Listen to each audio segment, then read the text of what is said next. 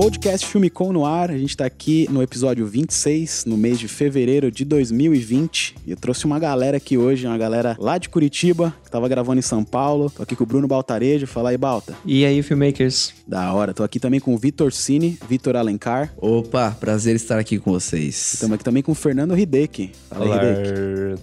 Da hora, eles estavam gravando um clipe aqui em São Paulo, aproveitamos aí pra bater esse papo aqui e falar um pouquinho de como é o processo criativo de um videoclipe e como se destacar no mercado.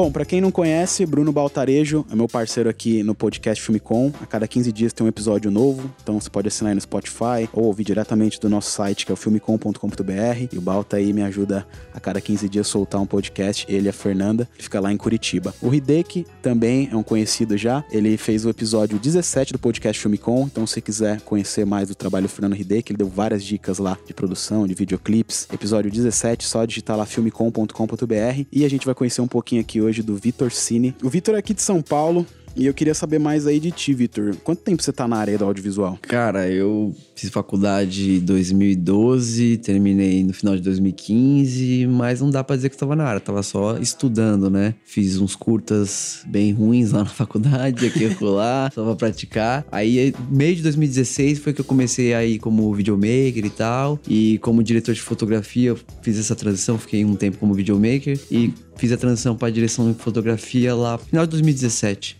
E aí eu sigo como diretor de fotografia, vivendo disso aí, vivendo dessa arte. Legal, tem uma carreira relativamente nova, né? Uns 3, é. 4 anos aí na área. Você tava me contando que você fez umas assistências pro Felipe Sassi, né? É, isso é, é na, na verdade, eu tava numa época assim, pós-faculdade, né? Tava meio perdido, não tinha muita oportunidade de trabalho e tal, então eu resolvi pegar minha câmera, minha T5i lá, velha de guerra, e fui fazer uns vídeos, ao mesmo tempo que por diversão, meio que montar meu portfólio, né? Como videomaker na época, né? Aí o Felipe Sassi, ele viu, né? Através de uma amiga em comum, e ele me chamou para fazer making-offs dos clipes dele.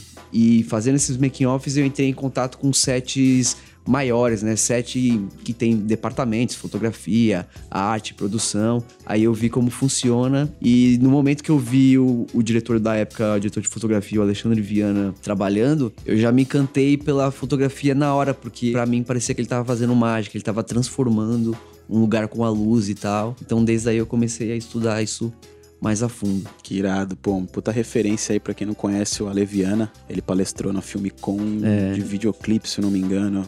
É um baita diretor de fotografia. Sim, a gente ficou amigo, assim, né? Porque muitas vezes eu fazia making off pras coisas dele e tal. E ele me dava altas dicas e tal. Foi como meu primeiro mentor, assim, né? Por assim dizer. Foi o Aleviano. Eu aprendi muito com ele. E com outros diretores de fotografia que passavam pelo Felipe Sassi, eu fazia making off. O Daniel Primo também, por exemplo, que muito bom, referência para mim até hoje.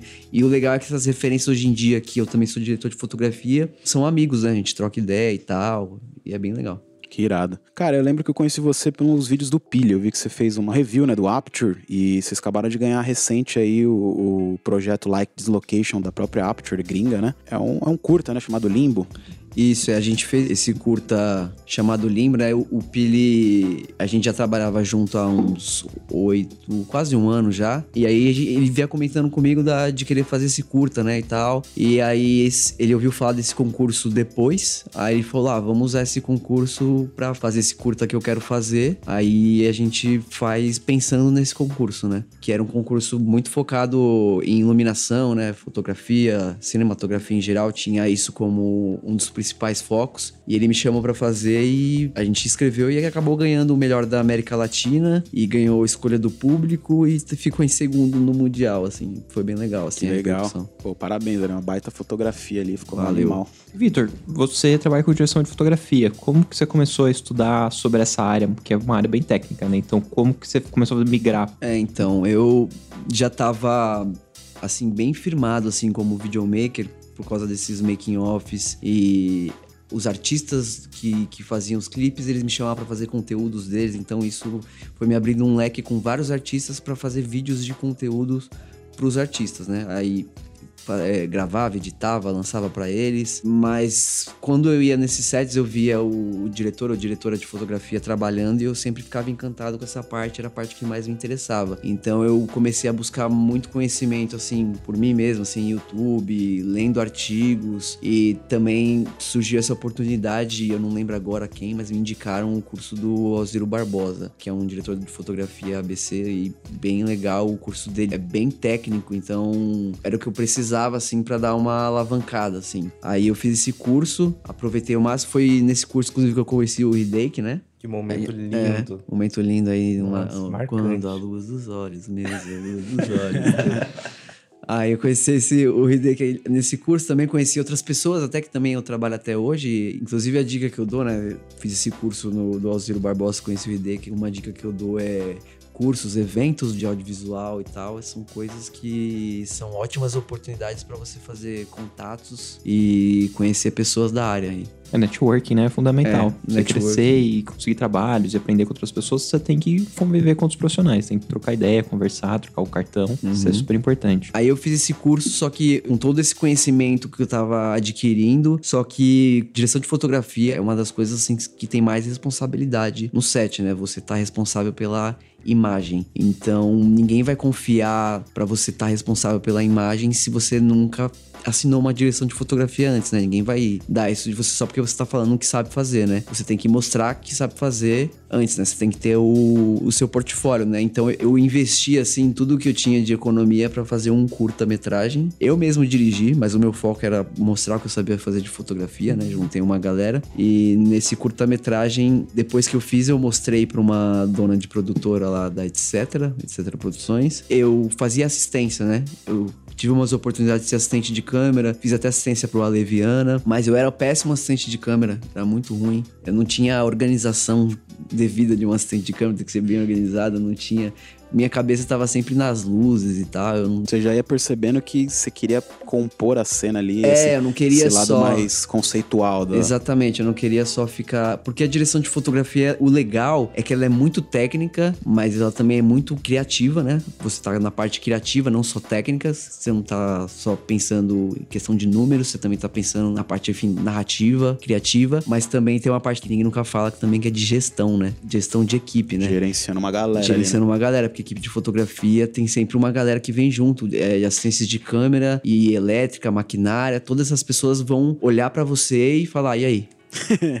Verdade. Qual que vai ser? Aí você tem que gerenciar essas pessoas e ao mesmo tempo você tá lidando com os outros departamentos, né? Conversando com a produção, com o diretor, diretor de arte. Aí feito esse trabalho, eu mostrei aí pra essa dona da produtora, que também é diretora, e ela quis me dar uma oportunidade pra dirigir a fotografia de uma publicidade, de um fashion filme de comercial de TV, assim, de publicidade. Aí eu fiz, deu certo, e a partir daí uma coisa foi puxando a outra e foi bem rápido. Aí veio o videoclipe, aí veio outro comercial, outra publicidade. E eu acho que na nossa área é muito assim, né? Você faz um, esse puxa o outro, aí alguém vai te indicar pra uma outra pessoa, que aí vai olhar. Eu, pra você ter uma ideia, até hoje eu não tive tempo de fazer um rio, né? Um rolo assim, propriamente dito, porque desde que eu comecei, uma coisa tá puxando a outra. E quando um trabalho é lançado, alguém vê esse trabalho e vai me chamar pra outro, enfim. E já Assim me pediu várias vezes pra fazer seu rio, né, vagabundo? É, eu peço pro Hideki pra. Porque o Hideki manja bastante de, de edição e tal. E. Ai, nossa, é, eu nunca, tenho sei tempo. onde também. achar minhas músicas. É, não- trilha sonora de Rio, nossa. É mal de filmmaker É, é a coisa daí. mais difícil do mundo, você achar uma trilha sonora. Verdade, eu tô nesse impasse seu aí da Rio, trilha. assim. Pra você ter uma ideia, a, tri... a Rio da produtora que parou em 2017. É, então.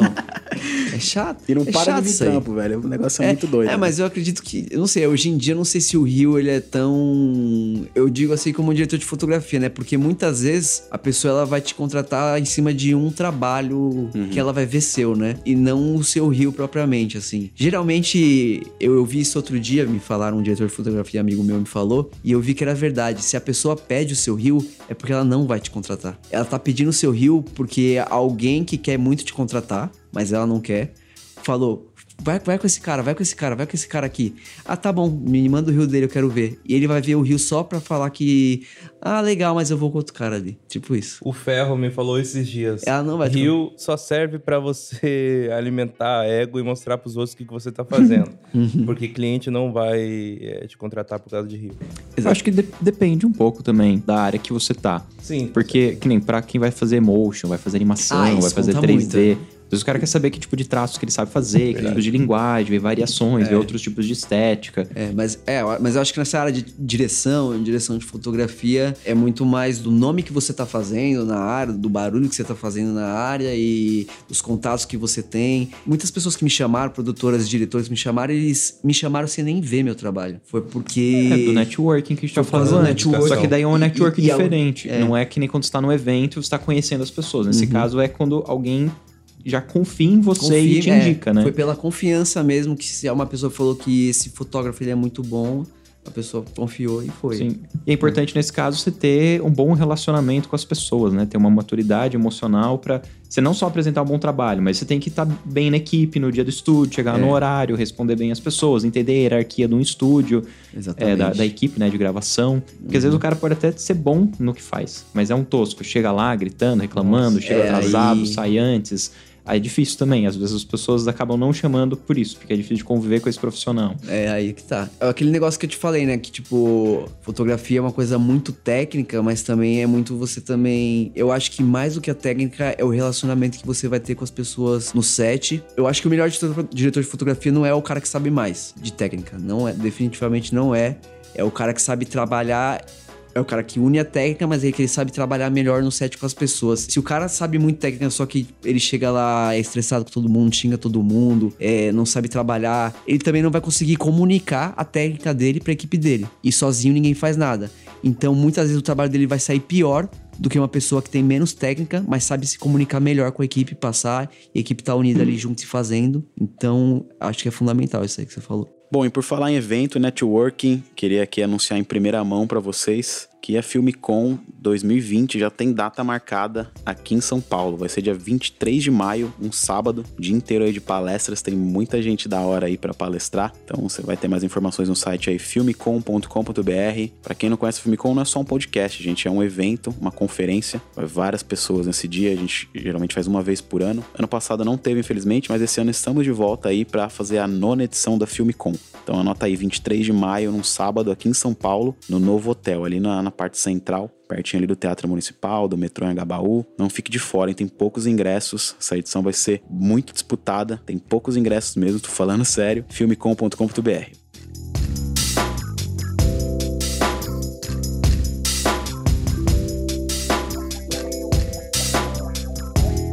Uma coisa que eu queria voltar um pouquinho na história do Vitinho aqui, pela visão que eu tenho sobre o que ele estava comentando. A gente se conheceu no curso do Alziro Barbosa, que pra mim, eu acho que pra ele também é um divisor de águas na carreira de um, um profissional que quer trabalhar com visual, porque é um curso que fala sobre técnicas que começa a quebrar um monte de coisas que você acreditava de uma forma com muita profundidade, assim, sabe? É um curso muito legal e também pra conhecer várias pessoas. E o legal, a gente tava conversando aqui antes até, que cada um absorveu o curso de uma maneira, cada um incluiu eh, os conhecimentos no seu trabalho da sua maneira.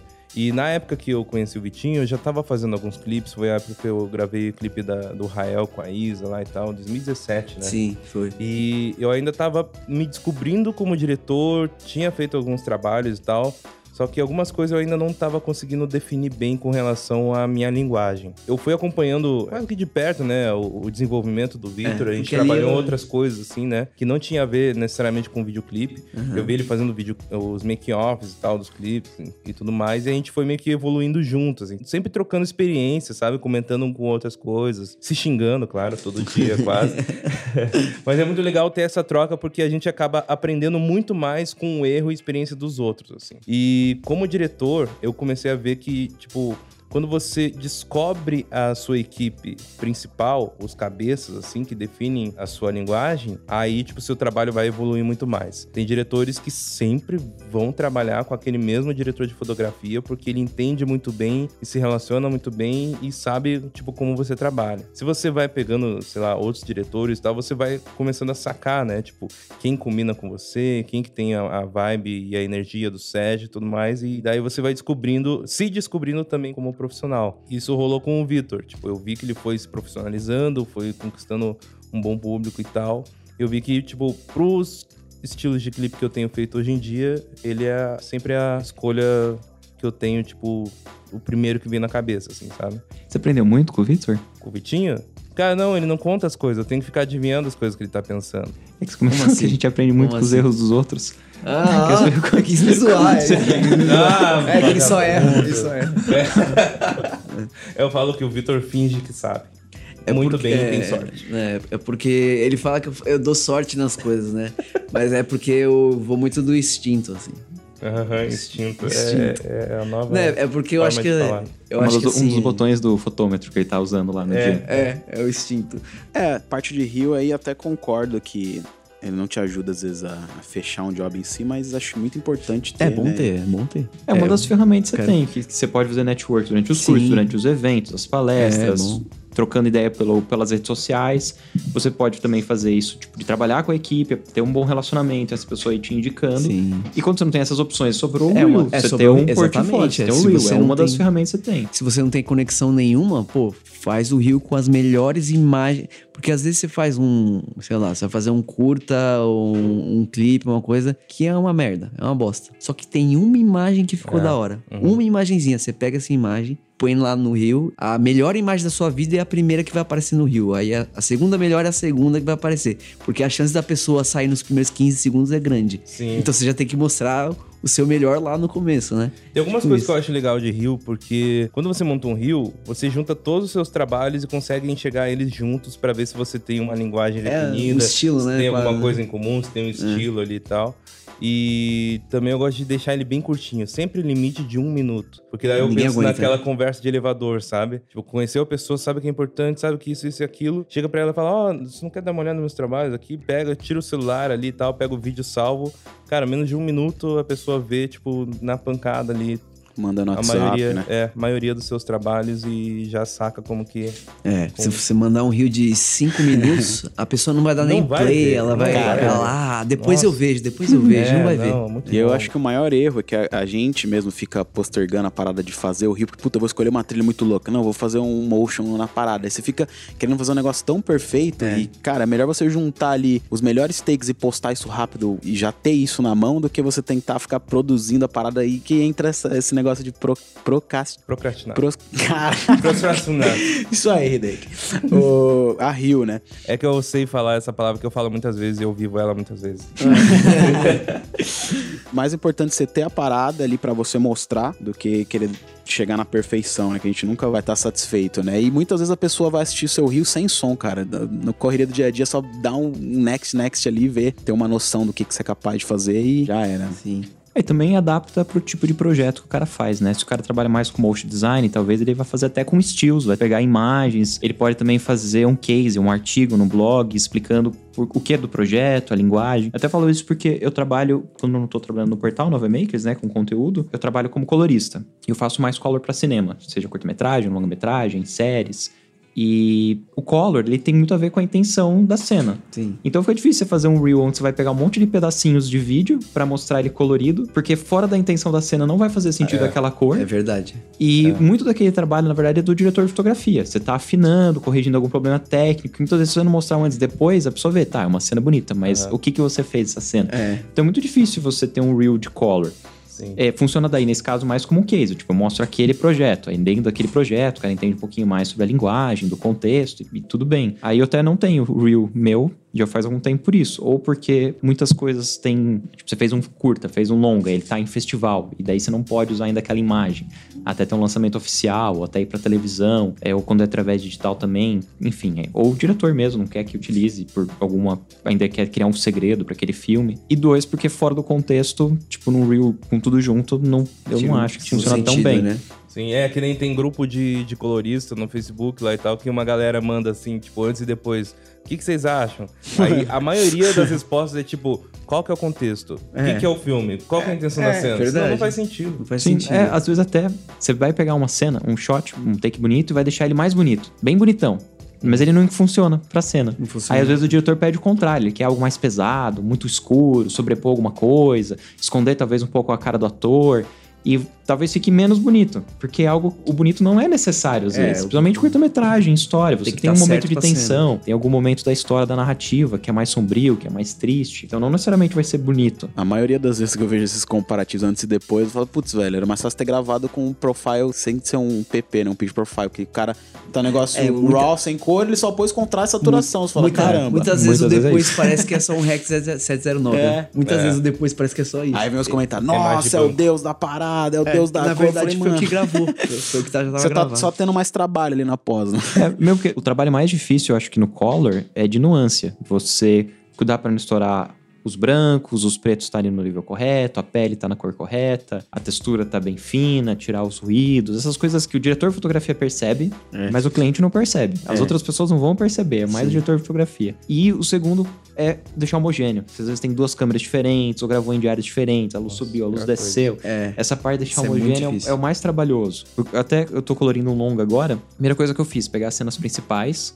Cheguei no color que eu queria, apresentei pro diretor de fotografia, pro diretor, chegamos na linguagem, sei lá, tomou um número X de dias. Aí depois eu tinha que passar em todos os outros mil takes do longa, tentando deixar homogêneo com o, take principal, que é o que a gente aprovou a linguagem. E demora muito mais tempo fazer isso. Mais tempo do que pra chegar na linguagem é repetir take a take, mantendo homogêneo, cuidando da qualidade técnica. E é algo que o cliente não vai ver, não vai perceber. E dito isso do Rio, eu sou um grande fã de site. Eu acho bem legal quem tem site próprio, com tudo ali organizadinho, trabalho e tal, uma diagramação bem feita. Eu mesmo é meu é um objetivo a curto prazo meu aí. Cara, é um negócio legal, legal. Que, que tá mudando bastante, que até a Lua comentou no episódio que eu gravei com ela, de publicidade, que a maioria dos jobs vem ainda coisa pelo Vimeo, mas no próprio Instagram. né? Ela falou que fala com vários diretores Sim. gringos. E é uma tendência, né, de diretor de fotografia de colocar ali os frames, né? Alguns frames do vídeo. Até você faz isso, né, É, Vitor? o meu Insta praticamente é só frames dos meus trabalhos. E isso me rende. Assim, quando eu posto, vem, tipo, muito mais gente falar comigo do que quando eu tô um tempo sem postar. É um entendeu? baita canal, né? O É Instagram um baita pra isso. canal, é. Melhor do que postar tua cara também, né? É, e é melhor que postar minha cara. A minha cara vai pros stories, né? Eu, eu tenho esse approach de. os meus trabalhos vão para o feed e a zoeira vai pros stories. Sempre. Zoeira sempre. história. Aproveitando que a gente está falando desse tema, a gente recentemente lá no portal VMakers atualizou a trilha de DaVinci Resolve. Tem agora uma formação bem completa que vai desde gerenciamento de mídia para edição, gerenciamento dos arquivos para colorização, tanto durante o color quanto antes do color, as etapas de cor, de finalização de- da edição, de renderização, efeitos, open effects, fairlight, enfim, tem uma formação bem completa. Então, quem ainda não conhece, tanto o nosso canal do YouTube, AVMakers, quanto o portal, onde tem diversos cursos, dá uma olhadinha lá no site avmakers.com.br. Lá, além de você encontrar cursos de colorização, vocês encontram de todas as áreas do audiovisual, desde pré-produção, planejamento, gravação, até a finalização. Acabei de cobrar o Balta aqui pra ele fazer um, um curso ou um vídeo ensinando a galera a migrar do Premiere pro DaVinci, que tá virando uma tendência aí. Até o Felipe Bloom postou esses dias, que eu até repliquei no meu, no meu Instagram, que ele tava bem puto com, com Adobe, né, com Premiere, e ele tava migrando aí pro DaVinci. O que você acha disso, Balta? Cara, eu acabei de renovar a formação de DaVinci Resolve. Então, pra quem quer vir do zero, aprender, tipo, todas as etapas, a formação tá completíssima. Eu acho legal, mesmo quem já edita, aprender do zero um outro software, até pra conhecer alguns macetezinhos de workflow, algumas ferramentas que, às vezes, até quando você já manja um software, você estudar o, seu software que você já usa, desde o básico é interessante. Porque sempre vai ter alguma ferramenta, alguma técnica pra você adicionar no seu toolkit que vai te ajudar a ganhar mais tempo, a fazer um trabalho melhor. Então, todo mundo, mesmo quem já manja, aprende a absorve alguma coisa. Mas, às vezes, o cara quer algo mais rápido, então eu acho que faz sentido ter, principalmente pro canal do YouTube, né? Um conteúdo assim. Só quem já edita no Premiere. O que, que tem de semelhante e o que tem de diferente. Eu acho que é um conteúdo interessante. É, foi a mesma história da migração da época do Final Cut 7, a galera indo pro Premiere, agora outros tempos, né? A galera não aguenta mais os crashes do Premiere e estão procurando uma outra solução. Cara, e o DaVinci Resolve, eu recentemente até fiz o. Eu já sou, tenho a certificação de DaVinci Resolve e eu fiz recentemente um curso com a própria Blackmagic com a certificação Master Training, que é o treinamento completo. De cor, de edição, enfim. E eu aprendi muita coisa nova com esse curso da Blackmagic, e aí eu comecei a estudar mais a fundo, tipo, li praticamente o help todo, sei todas as ferramentas do DaVinci Resolve. E eu já era assim com o Premiere, eu tenho um relacionamento bem longo já com a Adobe, dos principais softwares, e eu, eu digo hoje, com certeza, que para edição de vídeo, o DaVinci Resolve tá tão bom ou melhor que o Premiere. Eu acho que ele, dos três, entre Premiere, Final Cut e o DaVinci Resolve, ele é o software de edição mais completo. Sim. mais robusto, tem algumas ferramentas nele que você não encontra em nenhum outro. E ele conseguiu aproveitar o melhor do que tinha no Final Cut, o melhor que tinha no Premiere pra dentro dele, que é um software mais novo, né? Então, para edição e cor, eu considero hoje o melhor do mercado. Sem contar que é bem mais em conta. Sim. É, a grande dificuldade é que a Adobe é um- uma suíte, né? Um pacote que tem várias coisas que a gente acaba usando, então é bem complicado você fazer essa migração, né? Mas para edição É para é quem uma tem um boa solução. Exato. Pra quem vai trabalhar especificamente numa área, ele é muito completo. Pra quem daí vai trabalhar também com motion, com design, vai usar Photoshop, Illustrator, InDesign. De fato, a Adobe é a, a principal suíte que tem.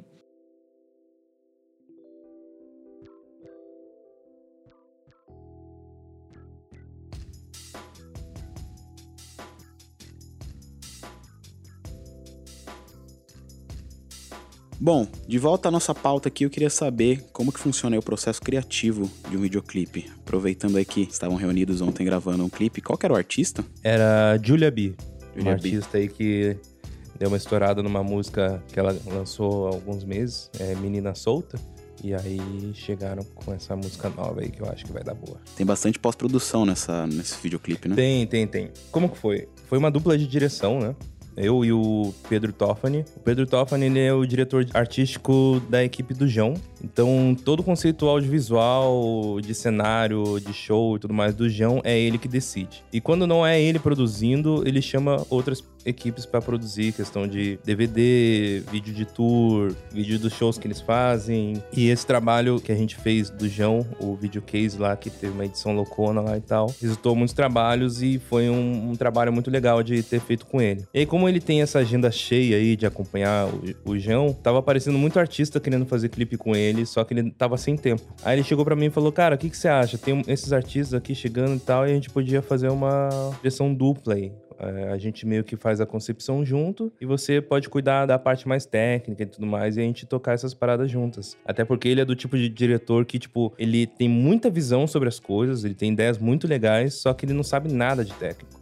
E eu sou do tipo que, que eu tenho algumas ideias, só que eu vou mais pro lado técnico de, tipo, fazer efeitos visuais, de fazer ideias que sejam diferentes de forma é, de câmera, de movimento de câmera e tudo mais. Então essa soma aí dos dois acho que ficou bem interessante. Aí a, a Julia veio com essa música aí. Na verdade, era pra gente já ter gravado um videoclipe dela no passado, no final do ano, só que do nada ela sumiu e não quis fazer mais. E aí Não era o mesmo? Era, era a mesma música, só que era outro roteiro. Aí ela meio que deixou quieto, deu uma sumida assim e voltou no começo do ano já querendo gravar pra, sei lá, menos de duas semanas, assim. Veio com uma ideia já pré-formatada, porque tem muito artista que é assim, né? Tem muito artista que manja, tem uma visão audiovisual assim das coisas e gosta de fazer roteiro e deixar na mão de algum diretor pra ele realizar. Uhum. Então ela já veio com a ideia falando que, ah, eu queria que fossem várias Júlias no clipe, uma de cada tipo, um clipe mais solto e blá blá blá, e blá blá blá. Deu uma boa brifada assim na gente. A gente absorveu aquela ideia toda dela e falou assim: ó, se ela quer várias Júlias aparecendo, é clone. E pra fazer clone, a forma mais fácil e que as pessoas mais fazem é colocar a câmera num tripé, deixar gravando e fazer o take várias vezes, ela em cada posição, e depois fazer máscara Uhum. e adicionar no mesmo take. Só que daí eu, com minha mente meio imbecil, pensei, pô, por que, que a gente não faz de uma forma mais. uma técnica um pouco mais difícil, que seria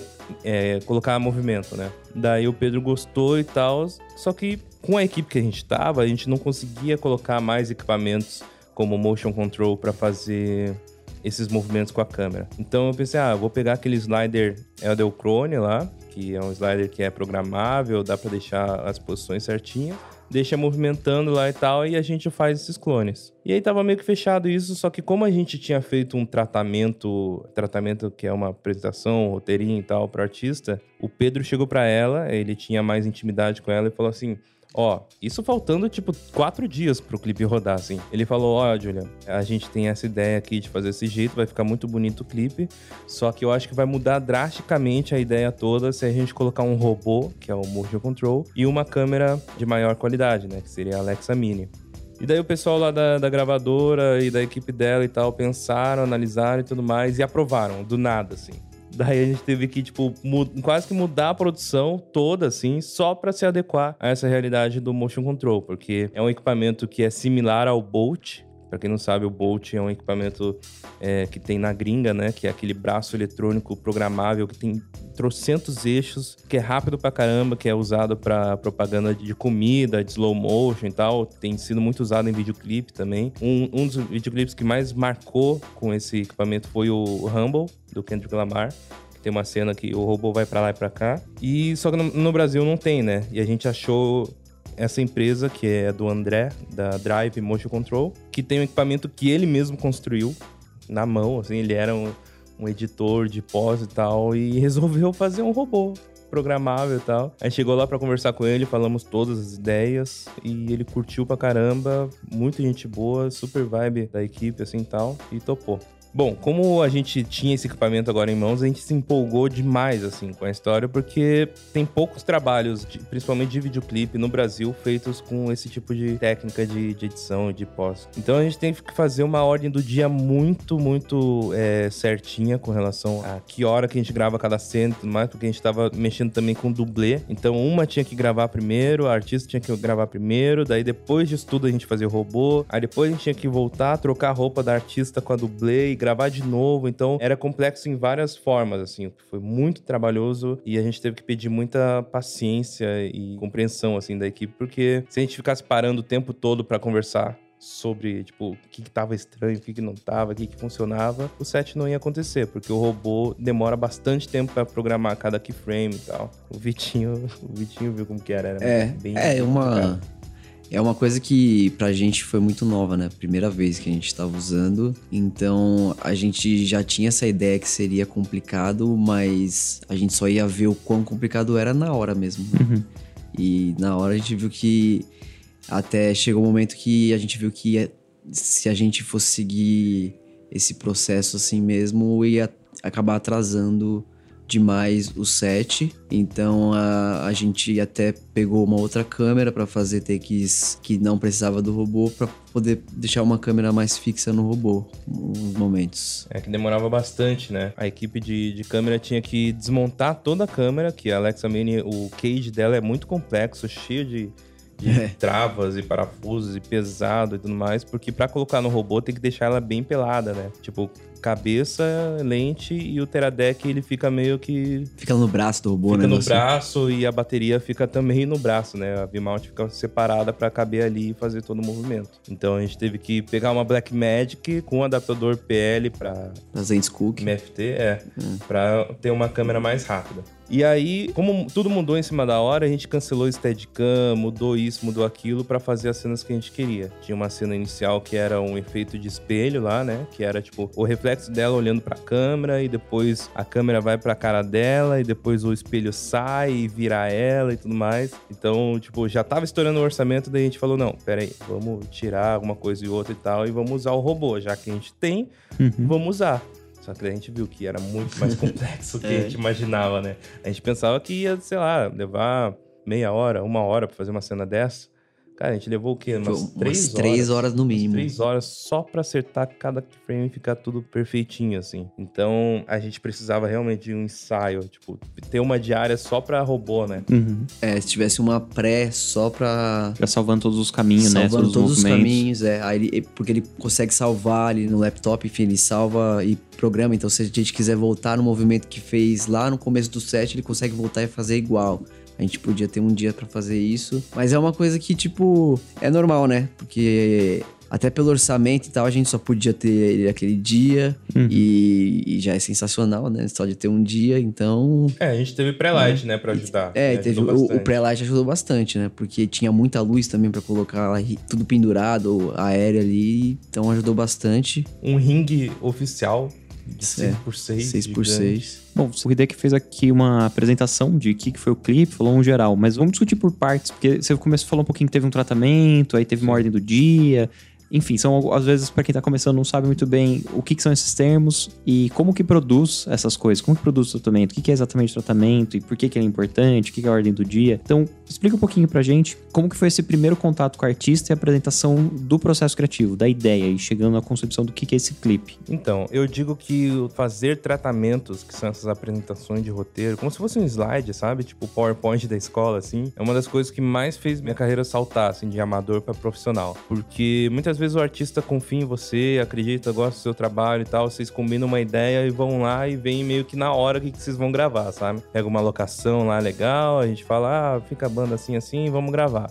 Beleza, isso é uma forma que é legal e tal, mas você não consegue chegar a níveis maiores, assim, produção, sabe? E você fazendo um tratamento, essa apresentação para artista, você mostra muito mais profissionalismo e também consegue fazer com que as pessoas entendam o que, que você quer fazer, qual que é a sua... Fica todo mundo é, na mesma página. A né? sua intenção, exatamente. Até porque quando você tá lidando com um artista de gravadora, a gravadora fica totalmente alheia as coisas que estão acontecendo. Eles não sabem, não, não querem conversar com você.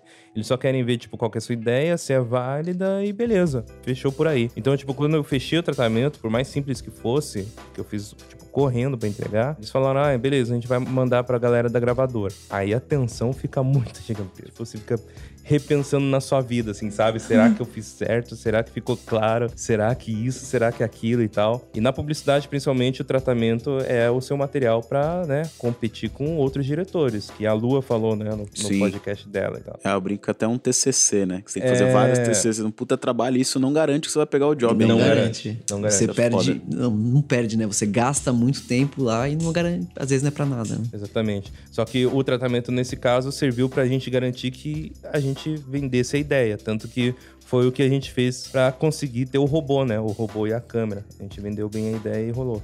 Ele é legal até para criar a expectativa correta, né? Ela Exatamente. sabe o que tá esperando e todo mundo tá conversando igual e chega no resultado todo mundo é, tá direcionado, né? É, tanto que ela pediu, ah, eu queria saber o que, que vocês querem fazer em cada parte da música e tudo mais. E muitas vezes, tipo, quem faz clipe grava e edita o que vai sentindo, assim, assim uhum. sabe? Faz meio que o roteiro na hora da edição. E nem sempre rola assim, sabe? Então, tipo, a gente separou bem certinho. Ah, a primeira cena até tal segundo, na hora que ela fala isso, a gente vai fazer isso. Vai cortar de tal maneira e daí a próxima cena é isso, a referência é essa, vai ser num ringue, que ela tá lutando com ela mesma, e tem uma troca e blá blá blá. Aí até tal segundo. E daí, tipo, depois a gente coloca várias cenas intercalando de prismas e blá blá blá. É isso, é uma visão até mais profissional que acontece muito na publicidade, né?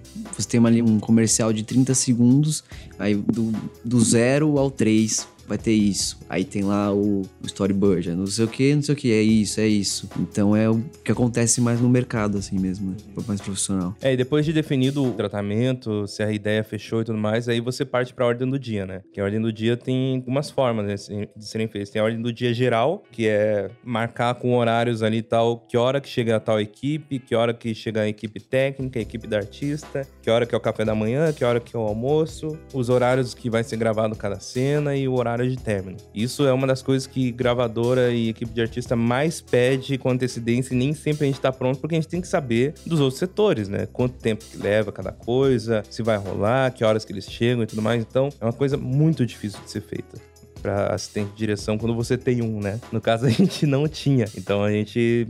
É, eu que peguei meio que essa responsabilidade de, tipo, meio que separar quais seriam os horários para cada coisa. E quando você envolve clone, aí, meu Deus do céu, fica muito mais complexo. Então eu fiz uma ordem do dia geral e uma ordem do dia técnica, que seria tempo de troca de lente, que hora que o maquiador e stylist iam entrar para trocar a roupa das meninas, que hora que a gente ia gravar com o robô, que hora que a gente ia gravar com a câmera no ombro. Então a gente tem que fazer meio que esses chutes de tempo para cada coisa pra gente ter uma ideia de que horas que a gente vai terminar e como que seria a melhor sequência de gravação, assim, sabe? É o que você costuma pensar nesse processo seria questões logísticas, né? Tipo, como que, que é a melhor maneira de encaixar essas cenas pensando em otimizar o tempo para montar luz, Exato. montar arte. Exato. Por exemplo, a gente tinha um ringue de tamanho oficial mesmo, que levava duas horas e meia para montar e duas horas e meia para desmontar, o que é muito tempo dentro de um set. Então, o que, que a gente usou como saída? A gente começou com o ringue já montado no pré-light, as luzes estavam todas feitas pro ringue, né, né, Victor? Isso. Porque como o ringue é o mais pesado que demora mais tempo para desmontar, a gente, ah, vamos começar com o ringue para tirar isso do caminho, né? E uhum fazer o pré-light já direcionado pro ringue. Então a gente já chegou lá no outro dia com a luz já pronta pro ringue já.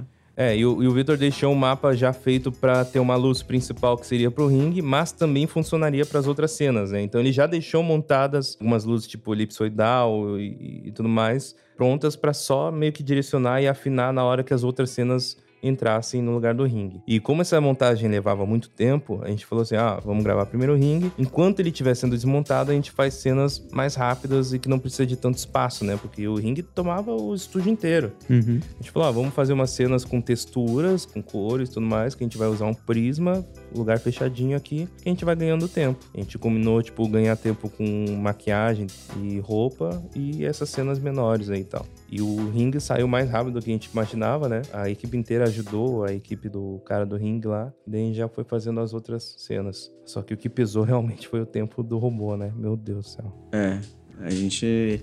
Mas eu acho que isso é, foi uma experiência muito legal, porque, por exemplo, vamos dizer que em outro clipe a gente vai trabalhar com o robô de novo. A gente tá já vacinado Exato. pra isso, entendeu? Acho que é uma coisa que a gente tem que passar pra poder ter essa vivência, pra poder levar esse aprendizado e e ir melhorando cada vez mais, né? Você comentou que teve essa parte do ringue, né? E figurinos e tal. Nesse tratamento, você já colocou questões de artes também?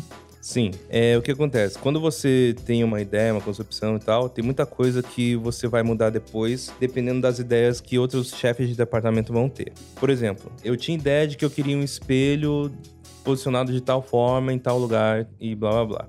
Mas nem sempre eu consigo visualizar que roupa que artista vai estar usando, qual que é o tipo de espelho, sei lá, as cores da cena e tudo mais. Então, essas coisas no tratamento, no, num primeiro tratamento, não são muito bem definidas. Aí vem a função de diretora de arte, de figurinista e tudo mais. Aí eles fazem pastas, né, de arte. Por exemplo, a Tatiana Cordon, que fez a direção de arte, ela entendeu todo o clipe, a gente fez uma reunião, assim, eu e ela, mostrei tudo que era referência que a artista tinha no Pinterest lá e tal, quais que eram as ideias. E daí ela pegou alguns dias para fazer essa parte de arte que ela define qual que é a paleta de cor, qual que é o mood, né, qual que é a sensação que o clipe tem, e algumas referências já com fotos de opções de objeto que ela tem. Então ela trabalhou meio que como diretora de arte e produtora de objetos, né? Que é a pessoa que vai atrás dos objetos. Então ela mostrou várias opções de, de espelho, várias opções de guitarra, de microfone, de objetos para as texturas. Enfim, ela mandou tudo muito certinho, então nosso trabalho fica muito mais fácil, assim, sabe? De só escolher, ó, a gente gostou de tal opção e tal número aqui e tal. E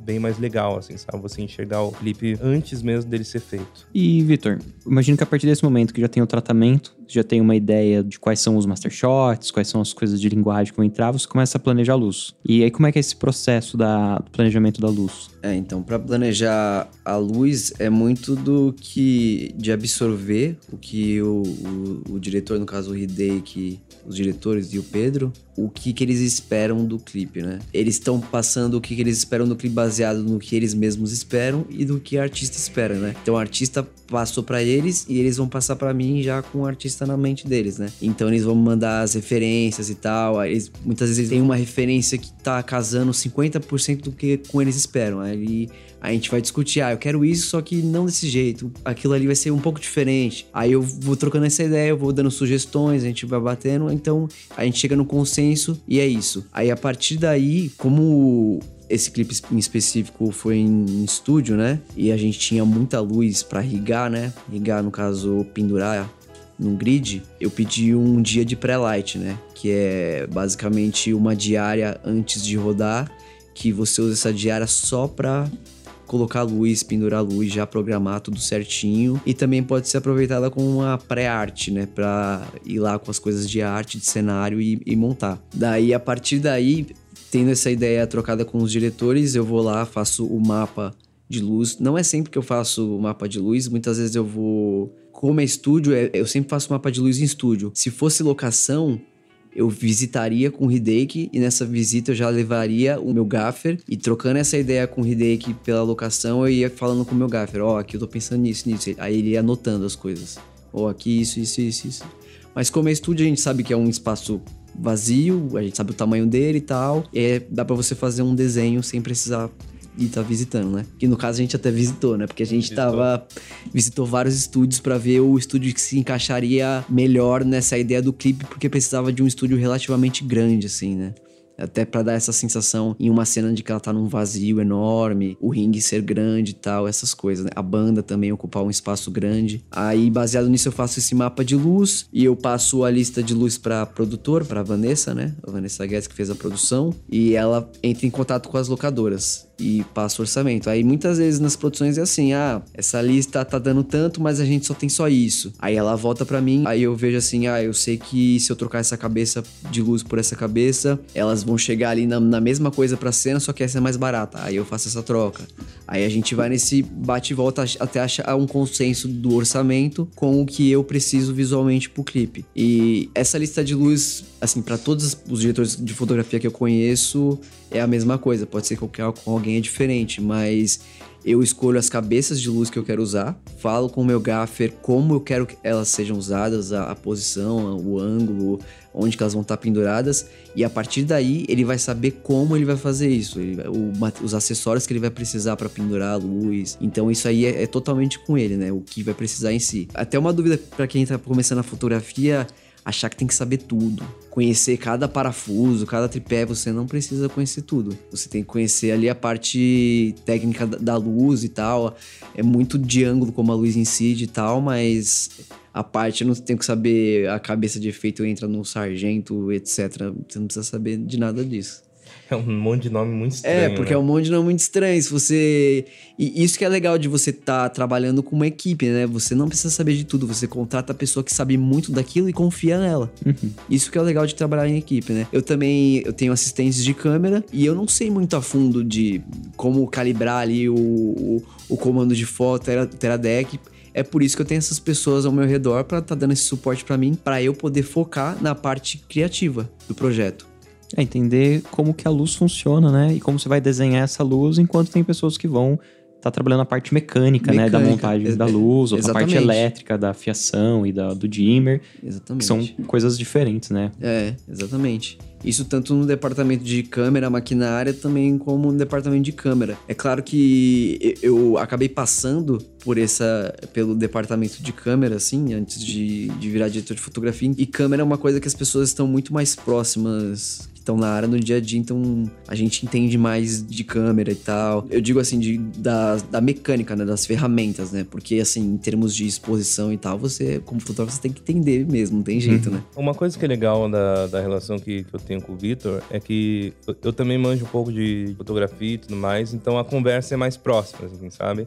Tipo, eu sei que, tipo, se eu quero fazer tal cena, eu vou meio que precisar daquilo, assim. E essa conversa que a gente tem antes da, da produção rolar é jogando referência um pro outro. Jogando referência o tempo inteiro. Vimeo, YouTube, foto do Pinterest e tal. E a gente vai meio que entendendo o que, que o outro visualiza, assim, da parada. Então, tipo, ah, tal clipe tem uma cena de ringue que é legal.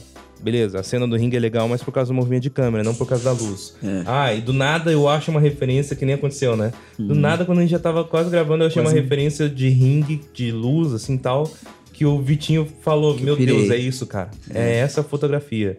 Então, tipo, tem muito isso, né? De, tipo, usar a referência pra se entender. Porque se eu ficar falando pra ele, ah, eu enxergo uma luz no peito do cara entrando de tal forma. muito abstrato, que- né? É, fica muito estranho, assim. Então entra na mesma questão do tratamento, sabe? É bom usar essas coisas como mais palpáveis, né? é, pra deixar mais palpável, sabe? Pra você conseguir se explicar melhor, assim.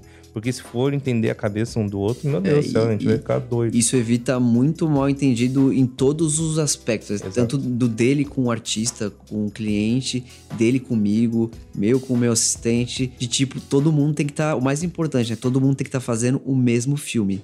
Se ele tá fazendo um filme e eu tô fazendo outro, a gente vai chegar na hora, não, mas não era isso. Não, mas eu Uhum. entendi que era isso, e agora? Não sei o quê. Aí isso atrapalha tudo, né? É, é, e é legal entrar nessa sintonia, assim, sabe? De, tipo, entender, tipo, os gostos do outro, assim, e tudo mais. E uma coisa também que eu tava pensando enquanto o Vitinho tava falando aqui sobre luz e tal, uma coisa que videoclipe e produções mais independentes faz a gente aprender é como sambar com orçamento, né? É. Então, tipo, o Vitor, se ele tivesse um orçamento muito maior, provavelmente ele não ia usar o que ele usou de luz. Tungstênio, caixa disso, caixa daquilo e tudo mais. Provavelmente usar LED e ficar mais leve, mais rápido e tudo mais. Mas daí é, é, ele escolheu como usar com tungstênio, né?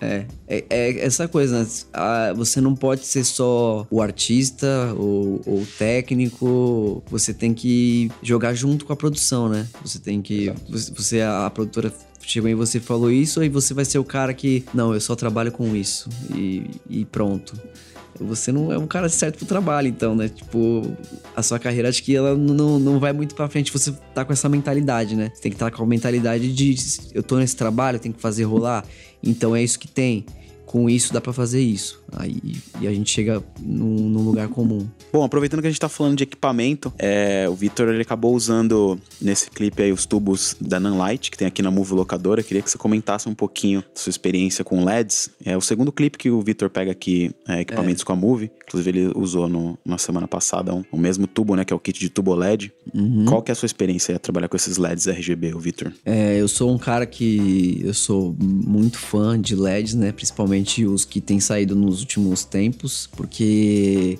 antigamente tinha esse estigma do LED que e realmente era verdade que os LEDs de antigamente eles tinham eles eram péssimos em questão de renderização de cor CRI era muito baixo então ninguém confiava, nenhum fotógrafo confiava em LED. Só que a tecnologia evoluiu muito e eles estão chegando cada vez mais a um nível muito alto, né? Tanto que você vê em Hollywood muitas das produções 70, 80% é tudo LED que estão usando. E o próximo caminho do LED é ele chegar e atingir potências mais altas para poder substituir o HMI, por exemplo, né? Eu, quando estou em locação, eu uso só LED e HMI, eu não uso tungstênio, porque ele tem baixa eficiência. Aí, por exemplo, sei lá, um tungstênio de 1000 watts, ele vai te entregar equivalente a 1000 watts, né? A grosso modo. Aí eu tô com um LED de 1000 watts, ele vai me entregar o equivalente ao que tungstênio, ele vai consumir a mesma coisa que esse tungstênio, só que ele vai entregar o equivalente a 4 4000 watts de tungstênio. E é, essa eficiência do LED é muito boa porque isso reduz custos com gerador. Enfim, você consegue ligar na tomada da sua casa um LED bem forte. E agora os LEDs hoje em dia eles têm boa eficiência também de renderização de cor que foi os casos dos LEDs que eu usei da Move, os tubos Nanlite, que eu gostei bastante. Além de ter esse aspecto aí, né, de RGB, não precisa de gelatina, você vai lá, põe a cor que você quiser, põe efeito, você vai lá no Kelvin, você vai do lado do Tung até o Daylight, até, sei lá, 9 mil Kelvins que você usa luz. E isso é muito bom. Eu usei, além desses bastões dos Nanlite, eu usei os Aperture MC. MC, né? Os MC. mini. Isso. É, esse da Aperture é um kit que é uma novidade aqui na Move que a gente lançou esse mês aqui de janeiro, que é um kit com quatro mini LEDs, né? Que eles têm uma potência absurda, assim, pelo tamanho dele. O Davi até brinca, né, que tamanho ali não, não quer dizer nada, porque eu tava até falando com o Victor, parece quando você coloca quatro alinhado, ele parece um mini brute, né, que é aquela luz de show forte, amarela, ele dá um, um um efeito muito legal. Ele você tem um aplicativo também, você consegue fazer várias opções, programar ele. Então essa é uma das novidades que chegou na Move. Também tem um monitor Sumo de 19 polegadas. Nossa. Que a gente Vocês usou curtiram? também, lindo. A delícia. é uma das minhas marcas preferidas, cara. É uma delícia. Eu, eu tenho o Ninja 5, sério, parece que eu posso usar com qualquer câmera que fica linda a imagem. Quando o, o, os caras chegaram com o Sumo, eu falei, meu Deus, é um ninjão. É, é, um ninjão, cara. É, Nossa, o átomo gigante, né? Um ninjão gigante. Uhum. Pra quem não conhece, o Sumo é um monitor, vamos dizer que é um monitor de referência para 7, né? Um monitor grande de 19 polegadas, mas só que ele é um gravador também. Então ele tem todas as funções do ninja, do, do inferno, e você consegue ver ali é, os levels, né? O, Todos os gráficos, os ali, gráficos, né? consegue pôr loot. E o mais legal dele é que ele tem quatro inputs, tem quatro entradas SDI que você consegue dividir a tela em quatro e vê tipo multicam, né? Você pode gravar as quatro fontes de vídeos independentes, assistindo ali os quatro câmeras, e ele já gera um XML no final. Ele grava junto o XML, que já vem tudo sincado para você, as quatro câmeras. Então, até para fazer show aí de baixo custo, é um monitor excelente. A gente tá uhum. colocando aqui é, entre 400 e 500 reais, depende aí se você vai querer com os cartões de memória. É uma novidade aí no Brasil. Então, se quiser testar ele, dá uma ligada pessoal da Move Locadora, que é o movelocadora.com.br. É, legal que monitor é uma coisa que eu menosprezei por muito tempo. E depois que você tem um bom, Faz muita você não diferença. quer. Nossa, você não quer mais largar a mão. Você pode ficar sem ombro, você pode ficar com as costas zoadas de ficar levando o monitor pra lá É. e pra cá, mas é muito melhor. E. Que nem a gente tava com outro monitor lá no set, nada a ver que, tipo, o menu ali tem que ficar setando tudo Sim, errado. dificuldade. Nossa, né? demora O Sumo e- era tão fácil, né? Tão mais Nossa, no touch. É, e é touch, né? Touch Tem ainda. essa vantagem. Muito massa. E, é, e aí, daí a importância, né, também, porque você tá com o cliente, o artista ali, e muitas vezes a gente usa o monitor grande pra eles, né? Pra eles verem a cena, Pra deixar na cadeirinha. pra deixar lá na ali. cadeirinha, eles ficam lá na cadeirinha lá e vendo o- o monitor. E é importante ter um monitor que seja fácil da gente colocar ali o loot que a gente quiser, configurar a cor, porque o que eles estão vendo é o que eles vão acreditar que é o que vai sair. Então, muitas vezes os monitores que são usados não são fiéis ao que está sendo captado na câmera. E isso é um problema, eles vão começar a reclamar, mas até você explicar para eles que não, não é assim, vem cá, vem ver na câmera e tal. Aham. Além de perder tempo, gera um pequeno estresse que Sim. poderia ser evitado. É, essa é uma das grandes vantagens de você usar um monitor bom, né? E a, a linha Small, Small HD, o Atomos tem a opção de você carregar LUTs, né? Então, pra quem não sabe, a câmera, quando ela tá gravando em RAW, tá gravando com algum profile de cor, ela fica bem lavada, né? Nesse monitor você consegue adicionar uma camada ali que vai ficar do jeito que você fosse aplicar, né? Uma correção de cor. Então, pro cliente fica muito mais fácil dele entender do que ele ver a imagem toda lavada, né? Sim, Exatamente. É, tanto que eu chegava algumas vezes perto, assim, das cadeirinhas ali do, do pessoal que tava com a cliente, só pra ouvir o que eles estavam falando, ou só pra, tipo, sentir, sabe, como que tava a vibe. E, cara, eu perguntava, assim, né? De vez em quando eu pergunto, assim, pra sentir como que tá o gosto das pessoas. Eu falo, ah, o que vocês estão achando aí? Porque dá pra ver de longe, né? Com Teradec e tudo mais, com transmissão fica fácil. Uhum. E o pessoal fala, meu, parece cinema, parece filme, sabe? Tipo, porque já tá tudo ali, tá tratadinho, tá bonitinha, cor fiel e tal, então não, não É. tem... Que câmera vocês usaram? Alexa, Alexa Mini. Mini, né? Daí Hum, dele. Aí é cinema de verdade, né? é uma câmera incrível. É, ainda junto com as Cookie Pancro Classic, né? Que são a, a linha vintage clássica da, da Cookie. Tem um look muito bom, muito cinema. É, o Victor tava comentando que vocês colocaram a cookie na pocket e mudou totalmente, né? Aham, é, é que é, no- durante o set a gente começou a atrasar demais por causa do robô. A gente falou, não, a gente não pode ficar trocando pra lá e pra cá, trocando, trocando. Então, vamos pegar uma dessas Blackmagic aqui, tinha uns montes no set lá, e vamos colocar as lentes, né? Só que daí a gente não tinha entrada PL. Que é a entrada de lente de cinema. Teve que esperar chegar e tudo mais. Aí a gente, como tava na pressa, a gente rodou com a minha mesmo, com uma lente 1835 da Sigma, né? A gente rodou um Master Shot da artista no ringue e falou: ah, não, ficou de boa e tal. Imprimiu legal. Quando chegou o adaptador e a gente colocou a lente pra rodar com a Blackmagic, nossa senhora, foi muito assustador. Parecia que trocou a câmera, não Parecia. trocou a lente. Parecia que era outra câmera. A diferença que a lente fez ali. Mas também é uma lente, né? Que dá pra comprar minha vida. É uma senhora lente. Mas é, fi- fica a dica também pras pessoas, né? Que muito da personalidade, da alma da imagem tá na lente, né? É, muitas vezes a lente é mais cara que a câmera, né? É, muitas vezes é isso mesmo. Eu acho que um pouco- Tipo, dissecar alguma Quantas cena. pessoas tinham? Tinha uma galera, né? Tinha 20 uma- pessoas? A Vanessa falou que a nossa tinha 30. Caralho. É, nós tinha 30, mas só que tinha uma galera extra ali da MOV, Pode de, crer. de outros lugares Tinha também. três making-off rolando, meu É, Deus. tinha- do céu. Acho que tinha um da artista, dois fora, né, da MB. É, aqui. é uma da artista, uma cropada e outra of makers, né? É. Daí, tipo, não era ma- making off, é material pros cursos. E uns né? três de fotografia estilo ainda e tal. Sim, tinha muita coisa. É. Virou Então, tipo qual- uma filme com uma parada, É, né? qualquer cagada, qualquer cagada que a gente fizesse tava sendo registrado. Virou uma convenção, é. E, é, A gente sentiu a pressão, né? Porque veio aí grandes nomes do audiovisual assistir nosso set. Então, tipo. Até o vamos- Flausilino apareceu Fala, lá. é, Flausilina apareceu lá. Vamos ver, vamos ver o que esses, esses caras são tudo Fiquei isso aí. nervoso até. Vamos- Só no making off estavam três pocket 6K, né? Imagine a É, pressão Então, no set. eu até fiz um story lá brincando. Nossa, o making off do, do clipe tem mais câmera melhor do que a maioria dos clipes que eu faço. Né? Vocês chegaram a usar os prismas nessa produção? Usamos um. Pra quem não conhece o prisma, é um filtro que você põe na frente da lente. Ele tem umas modificações bem legais, bem criativas. Como que vocês usaram isso aí na narrativa do clipe? Então, o legal de Prisma é que ele puxa certas coisas na imagem que você geralmente não vê com a lente seca. Sem nada, né? E como a gente queria fazer esse aspecto de clones, várias Julias e tudo mais, a gente acabou usando o prisma de caleidoscópio, que ficou bem legal. Ficou uma Julia principal ali no meio e várias multiplicadas em volta de uma forma parece olho de abelha ali, É. olho de mosca e tal. Fora as refrações que dá de acordo com a luz que bate. da hora. dá umas- A gente até chegou a dar um take da cena sem prisma, né? Que tava bonito, tava bem legal. Só que a Júlia, ela sentiu falta desse aspecto mais doidão. É, ela Né? tava achando que tava muito parecido com um comercial de não sei o quê. É, então. Tá, a gente tava... ficou ofendido, mas né. É, vamos- porque tava bem bonito. Tava bem Tava bonito. bonito. Qualquer pessoa ia falar, caramba, que bonito isso aí. Mas, mas, tipo, é que acho que a expectativa dela era que fosse uma coisa mais doidona, né? Aí a gente. Ah, você quer doidão? Ah, é? Você o quer prisma. doidão? Traz o prisma aqui. Traz o prisma aqui no Quer escritório. doidão? Toma droga. Toma esse prisma, traz o prisma aqui no escritório aí você vai ver que é doidão.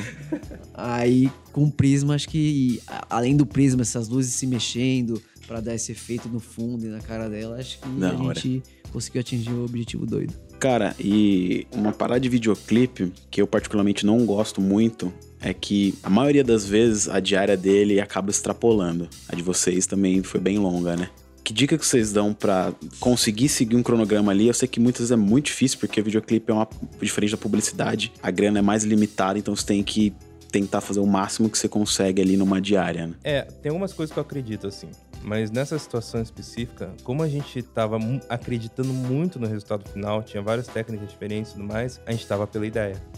A gente apostou muito que ia funcionar robô, ia funcionar isso, isso e aquilo. E eu acho que uma das melhores coisas que você pode fazer antes de realizar um trabalho desses é escolher a equipe bem. Em que sentido? Não pegar as melhores pessoas de cada área técnica, mas pegar as pessoas que você sabe que a vibe bate, assim, sabe? Que se passar do horário, a pessoa vai estar É, ela tá tá ali. Nossa, ela vai A pessoa Tá no tá projeto mesmo. É, ela vai. Isso é, É. importantíssimo. Tudo bem que, tipo, não é certo, né? Extrapolar o horário e tudo mais, que, tipo, todo um, cada um tem sua história ali, suas responsabilidades e, e vidas. A culpa não é só nossa, assim, sabe? Tipo, enfim, tem coisa que dá errado, sempre vai ter coisa dando errado e acaba somando esses atrasos, vai somando, vai somando e acaba extrapolando. Só que tendo uma equipe que tem essa vibe legal, que a energia é lá em cima, que não faz cara feia, que não reclama e tudo mais, fica muito mais fácil. Por exemplo, o set foi ontem, tá super fresco, assim, na, na nossa memória, tipo os nossos sentimentos, o jeito que a gente se sentiu no set e tudo mais. Isso eu sempre falo que acaba imprimindo no clipe, né? Se várias coisas dão errado, se tem discussão, se tem briga, se tem cara feia, vai aparecer no resultado final. E ontem, cara, foi incrível, porque a nossa equipe se dava muito bem, todos muito profissionais, mesmo brincando, tirando sarro e blá blá blá. A gente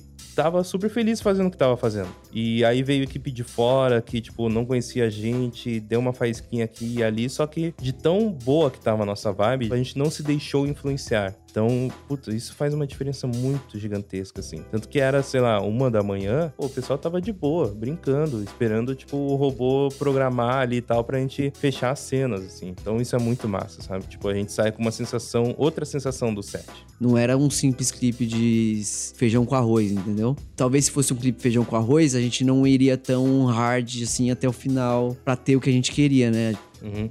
É, tanto que a artista chegou com um monte de ideia que ela queria executar com tal orçamento. E geralmente o mais seguro é você falar: não, vamos reduzir as ideias pra encaixar numa diária de 8 horas, 10 horas, seja lá como for, pra gente conseguir entregar um material bom e não desrespeitar nada, assim, sabe? Ah, só que as ideias eram boas e a gente foi atrás, né? Acreditou e fomos atrás. Tanto que a artista, a equipe da artista falou assim.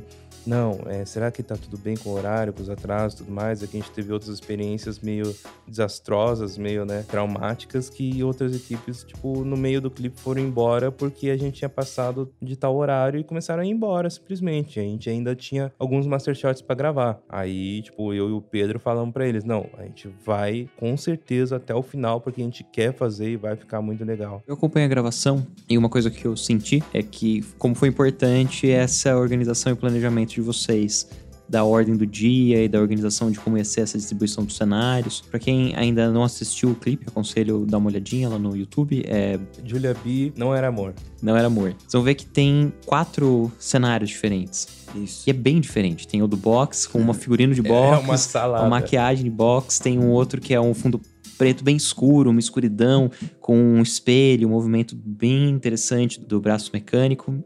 Tem o outro Master Shot mais colorido, esse psicodélico com o prisma, e um mais clássico, com, como se fosse uma banda antiga, que tá muito bonito. Foi um dos que eu, eu acho Nossa, que achei lá ficou incrível. o mais bonito. Achei que a luz tá antigo, muito né? legal. É, eu nem acreditei que era o Vitinho que tinha feito isso. E os quadros são muito diferentes, tipo, de ter que tirar totalmente o cenário pro outro e conseguir encaixar no tempo. Eu extrapolando, eu achei que foi, tipo, um tempo justo pro tanto de coisas que foram É. feitas. Também acho. É, era coisa pra ser duas diárias, né? Na verdade. Fácil. Se separassem duas diárias, iam ser duas. Só que cai nessa coisa. A gente não tem orçamento pra duas diárias. Então o que você vai fazer? Você vai desistir, jogar fora ideias sensacionais e ficar só com metade e ficar se perguntando, pô, se eu tivesse feito aquilo ali e tal, esse clipe seria espetacular, ia, tipo, levantar a gente e tal. Ou você vai com tudo e, e, pô, o cansaço é passageiro, mas o clipe, o resultado vai ficar, né? Sim. Então, Cara, ó, se não tivesse rolado o atraso da equipe da artista de duas horas, se, não É. tivesse. é, se a gente tivesse duas câmeras, decidido desde o começo que a Black Magic ia ficar no robô,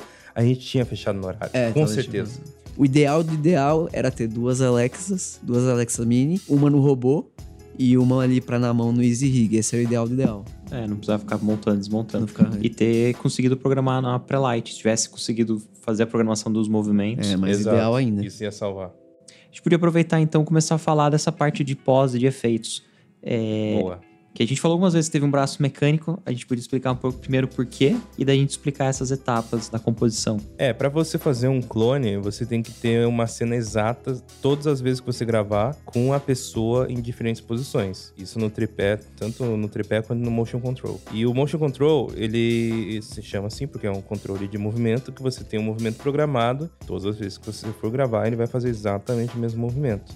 E aí depois você só encaixa através de máscaras e tudo mais que você mesmo consegue explicar muito melhor que eu. Como a gente sabia que o- a programação do robô levava bastante tempo, a gente falou, não, vamos escolher algumas cenas que a gente sabe que vão ser legais, vão ser boas, tecnicamente e visualmente, e vamos focar nisso. Só que o Pedro é do tipo que se empolga demais, né? Ele fala, não, mas vamos aproveitar, já que a gente tem, vamos fazer mais algumas cenas aqui, tudo mais, pô, é mó massa, pô, não sei o quê. Eu falei, não, Pedro, foca, foca, foca, por favor, foca, não precisa, não precisa, o que tiver que tirar, vamos tirar. Daí a gente escolheu algumas cenas, que seria a cena do espelho, a cena do ringue, né, que é só pra apresentação das duas ali, a cena da banda, que eu acho super legal, que é tipo mostrando a vocalista, afastando, depois vai pra, Pra- pra do violão, depois da bateria. Obrigado, cara, obrigado, minha ideia.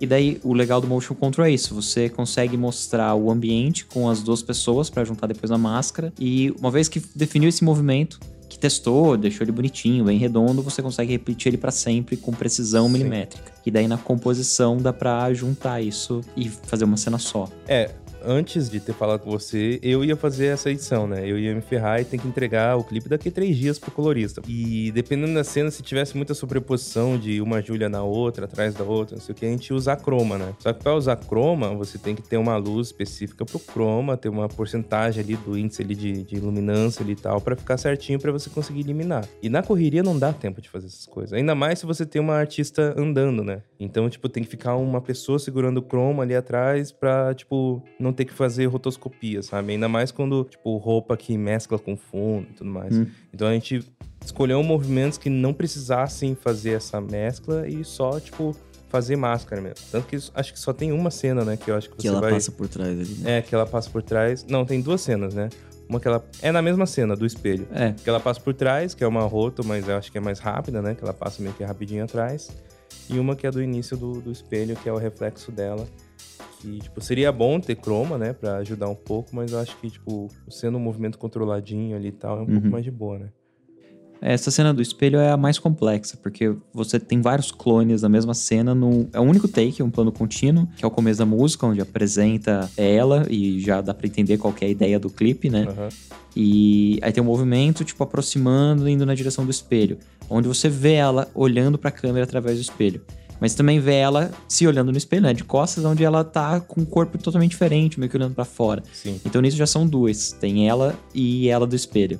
Uhum. Aí aí é onde a gente vai ter um pouco de rotoscopia, porque ela se sobrepõe sobre o espelho. Tipo, e tem um certo movimento. Eu preciso mostrar os dois takes são diferentes, onde uma ela tá no espelho, outra ela tá fora, se sobrepondo. Aí nisso a câmera vai aproximando do espelho, gira onde você não consegue mais ver o espelho. Quando a câmera abre, não tem mais o espelho, tem uma outra versão dela. Aham, aham. Aí esse também, mais uma máscara pra revelar essa outra versão dela, a do de baixo some por causa da posição da câmera e vai acompanhando ela. E aí passa uma outra versão dela por trás, meio que interagindo com a gravação, e essa por trás também, como passa por trás também é por rotoscopia. Isso tudo no mesmo plano, no mesmo take, enquanto a câmera vai fazendo um movimento É uma muito legal. treta, é uma treta. Mas vai ficar muito louco. Vai. A referência dessas cenas aí de clones e tal é um clipe da Dua Lipa. ID não sei o que lá. Mas no clipe da Dua Lipa é o Bolt, tipo, programado o clipe praticamente inteiro, com vários cortes, tipo, daqueles que você não consegue ver, né? Seamless cuts, que eles chamam, Pra né? parecer que é um plano só. Pra parecer que é um plano só. E, nossa, a quantidade de Dua Lipa que tem na mesma cena é, tipo, absurda, assim. E- Passando uma pela outra. uma pela outra, é, tem umas cenas que, tipo, ela passa no mesmo espaço, assim, da outra, assim. Uhum. Só que daí é outro nível, né? Tipo, é, com ensaio, com uma equipe gigantesca, daí acho que, né? A gente teve que reduzir um pouquinho pra conseguir encaixar. É, É, nesse, nesse tipo de situação tem com complexidade de tempo. Basicamente é isso, É. porque Sim. você poderia planejar bem certinho onde ia ter croma, onde não precisaria de croma, montar a luz certinha, mas precisa de tempo Tudo pra se montar essa luz tempo, e pra né? ir Sim. mexendo. Tudo se resume Ou- tempo. Resolver com rotoscopia. E também, rotoscopia é um processo bem manual, bem trabalhoso, Também faz frame a frame. E também é tempo. Cai no É. tempo de pós. Né? Então, eu acho que vocês conseguiram chegar num, num bom formato, onde tem bastante uso desse clone, dessa duplicação, que combina com a linguagem, que tem a ver com a linguagem, que tem movimentos que, que é impressionante, porque não é algo comum, algo fácil Não. de fazer. Você precisa de um equipamento específico como esse para conseguir chegar nesse nível de movimento com precisão para poder fazer o clone e mostrar essa técnica do clone que- de maneira que tá legal, que aparece bastante, dá para ela interage bem com o clipe, com a linguagem e ainda assim encaixou no tempo. Acho que nunca vai ter o ideal. Acho que. Eu, eu até ouço entrevista desses caras, tipo.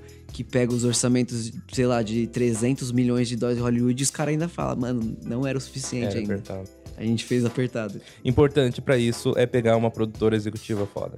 É, Vanessa. Nossa, nós. fez total diferença. Pegar alguém pra produção pra cuidar da grana. Meu Deus do céu. Aí é um alívio muito gigantesco, que é alguém responsa.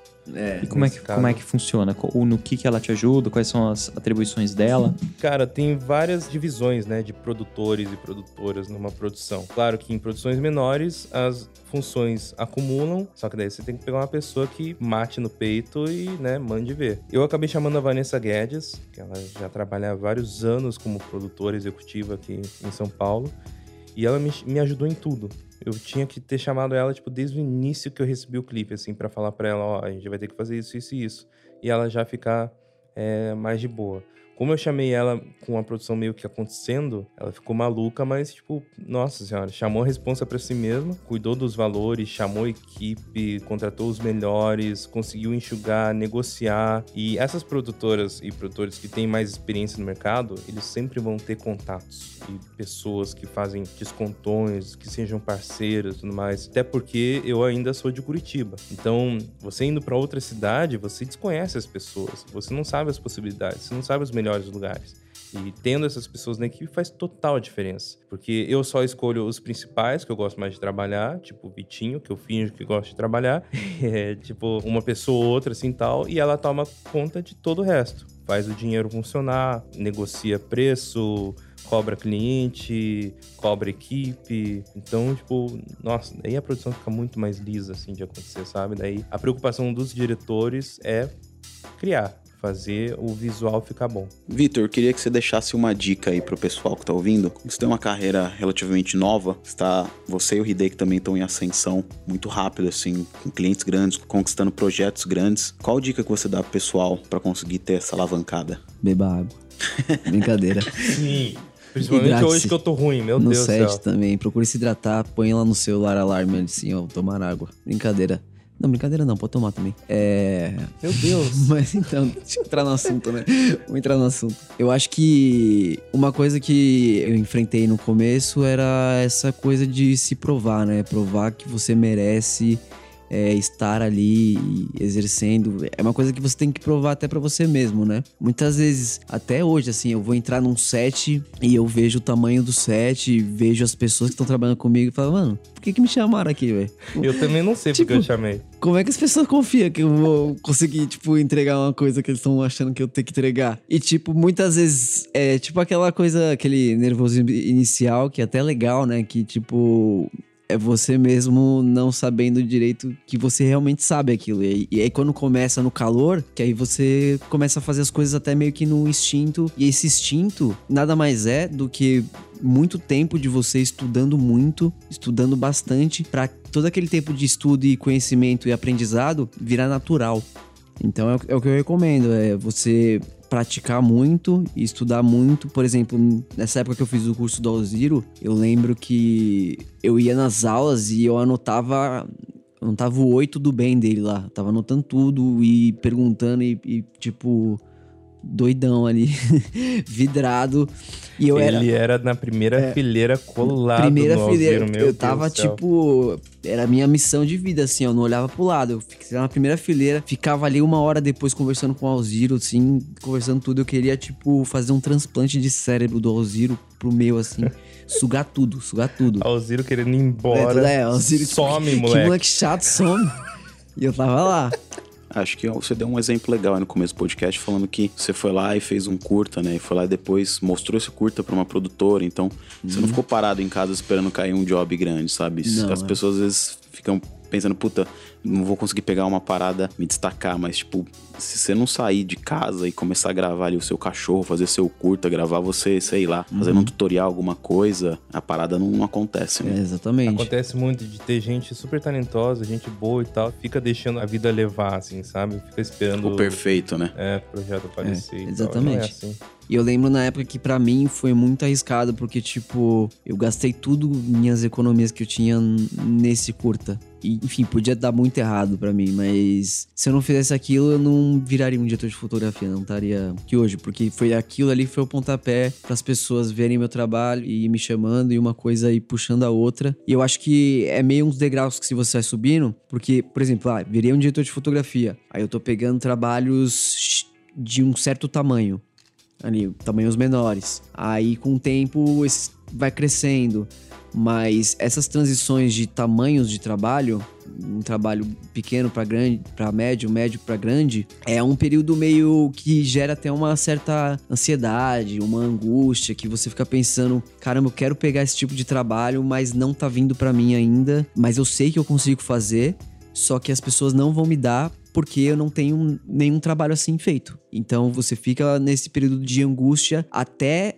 você ter um trabalho, por exemplo, como esse, que ele tá no mesmo orçamento do, por exemplo, de um trabalho médio que você fez, só que ele parece ser grande. Aí vem uma pessoa que tá acostumada a chamar para trabalhos grandes, ela vai olhar seu trabalho e ela vai pensar que foi grande, né? Eu digo assim até em termos de orçamento, porque cai muito nisso, né? Tipo, porque o trabalho quando ele tem um orçamento muito grande, quer dizer que tem muito mais em jogo pessoas que estão desembolsando muito dinheiro, então eles querem certificar de que o diretor ele já fez aquilo antes, que o fotógrafo ele já comandou equipes grandes antes, que estavam envolvido artistas muito conhecidos e tal. E às vezes é uma coisa que no ponto de vista técnico, criativo, não é nem tão desafiador, mas como tem muito dinheiro envolvido e muitos artistas grandes envolvidos, eles querem uma pessoa assim. Então eu acho que é, é tipo isso, você fazer um- um trabalho que parece que custou mais do que ele realmente custou. Sim, sempre entregar mais, né? Entregar mais é tipo isso, é a pessoa. Às vezes, isso acontece muito com o Hideki, por exemplo. O artista chega com uma proposta que ele nem tá esperando que, ele, que o Hideki vai entregar aquilo. O Hideki entrega, tipo, o triplo do que o esperou. Aí isso leva outros clientes chamarem que esperam o triplo. Aí ele já É. subiu o degrau. Aí ele vai entregar mais do que se entregou. Aí o outro vai olhar, começar a olhar pra ele. Aí ele vai subir outro degrau. Acho que é tipo essa é a caminhada. Por exemplo, é, sobre entregar mais. O Daniel Ferro, que já fez parte da Filmicom e tudo mais, era uma das minhas maiores referências no meu início, assim, tal. E ele me chamou para trabalhar na equipe dele do Rock in Rio pro Multishow, como o único coringa, assim, na equipe, que seria o cara que ia captar e fazer edições, edições diferentonas e tal, por isso que ele tinha me chamado. E aconteceu que durante o Rock in Rio eu comecei a, a gravar e tal, mas eu não tava conseguindo dar conta, não tava conseguindo entregar, tipo, coisas legais, assim, e tudo mais, que tinha sempre que fazer várias entregas entregas durante o dia. Aí eu cheguei para ele e falei, cara, eu tô super frustrado, não tô conseguindo fazer o que eu queria, não tô conseguindo entregar material legal. O que, que você acha de eu pegar o, a edição só do encerramento, que geralmente é o que mais vende, é o que o Multishow espera que seja, tipo, é o melhor vídeo. E aí eu consigo dar mais atenção a isso. Daí ele super confiou em mim, falou que tudo bem e tudo mais. Então eu fiquei, tipo, por quatro dias só focando em captar e, e, editar e fazer um material com uma linguagem super diferente para entregar na última hora do último dia. E foi muito massa que ficou um resultado que, tipo, muita gente me conhece por causa desse trabalho tanto quanto o videocase do João. Só que me trouxe uma questão um pouquinho complicada que muita gente tem me chamado para jobs maiores para ser editor. Eu não gosto de ser visto como editor. Eu, daí eu sempre defendo, eu falo, olha, eu não sou editor, eu sou um diretor que edita. Só que é, se você quer fazer um trabalho desse tipo, eu faço toda a concepção, faço toda a linguagem, estudo e mostro para você qual caminho que a gente pode seguir para fazer um material legal para vocês. Então, isso de se posicionar, se vender e tudo mais também é muito importante, assim, sabe? Claro, vocês entregam um material muito legal, diferente, edição toda picotada, isso, isso e aquilo. Só que você tem que saber, tipo, o que, que você tá vendendo ali. Se é somente a sua visão, se é somente a sua linguagem de montagem, enfim. Bom, que legal. Espero aí que a gente tenha ajudado o pessoal aí com esse papo. Para quem não conhece o podcast Filmicom, a gente está aí em vários agregadores, estamos no iTunes, estamos no Spotify, Google Podcasts e também no site filmicom.com.br. Queria agradecer aí o Vitor e o Hideki. Nós. Valeu, nós. Baltarejo aí por estar tá aqui em Sampa com a gente, compartilhando nessa noite da hora. Onde que o pessoal acha o seu trabalho aí, Vitor? Pelo Instagram, você consegue já atingir Vimeo e tal. Tem bastante coisa lá no Instagram que já liga a esses outros pontos. Então, meu Instagram é arroba Victor com C, Victor.cine. E você, Hideki? É arroba Hideki Fernando. Hideki é H-I-D de dado E-K-I. É uma merda de nome, mas é o que eu prefiro, então me chamem assim, por favor. Lá tá explicativo como que fala. R-I-D-E com acento circunflexo Q-U-I, porque K-I não é a mesma coisa. Show. E o Balta, tá de Instagram novo? É, eu tenho o pessoal, mas o pessoal consegue encontrar ah, os conteúdos a partir do, do AVMakers, arroba AVMakers. Foi hackeado? Show. Foi, é, hackeado, foi hackeado aí, ele sumiu é. e voltou. É isso, eu sou o Ivo Duran, esse foi o episódio 26 do podcast Filmicon e a gente se vê no próximo. Valeu!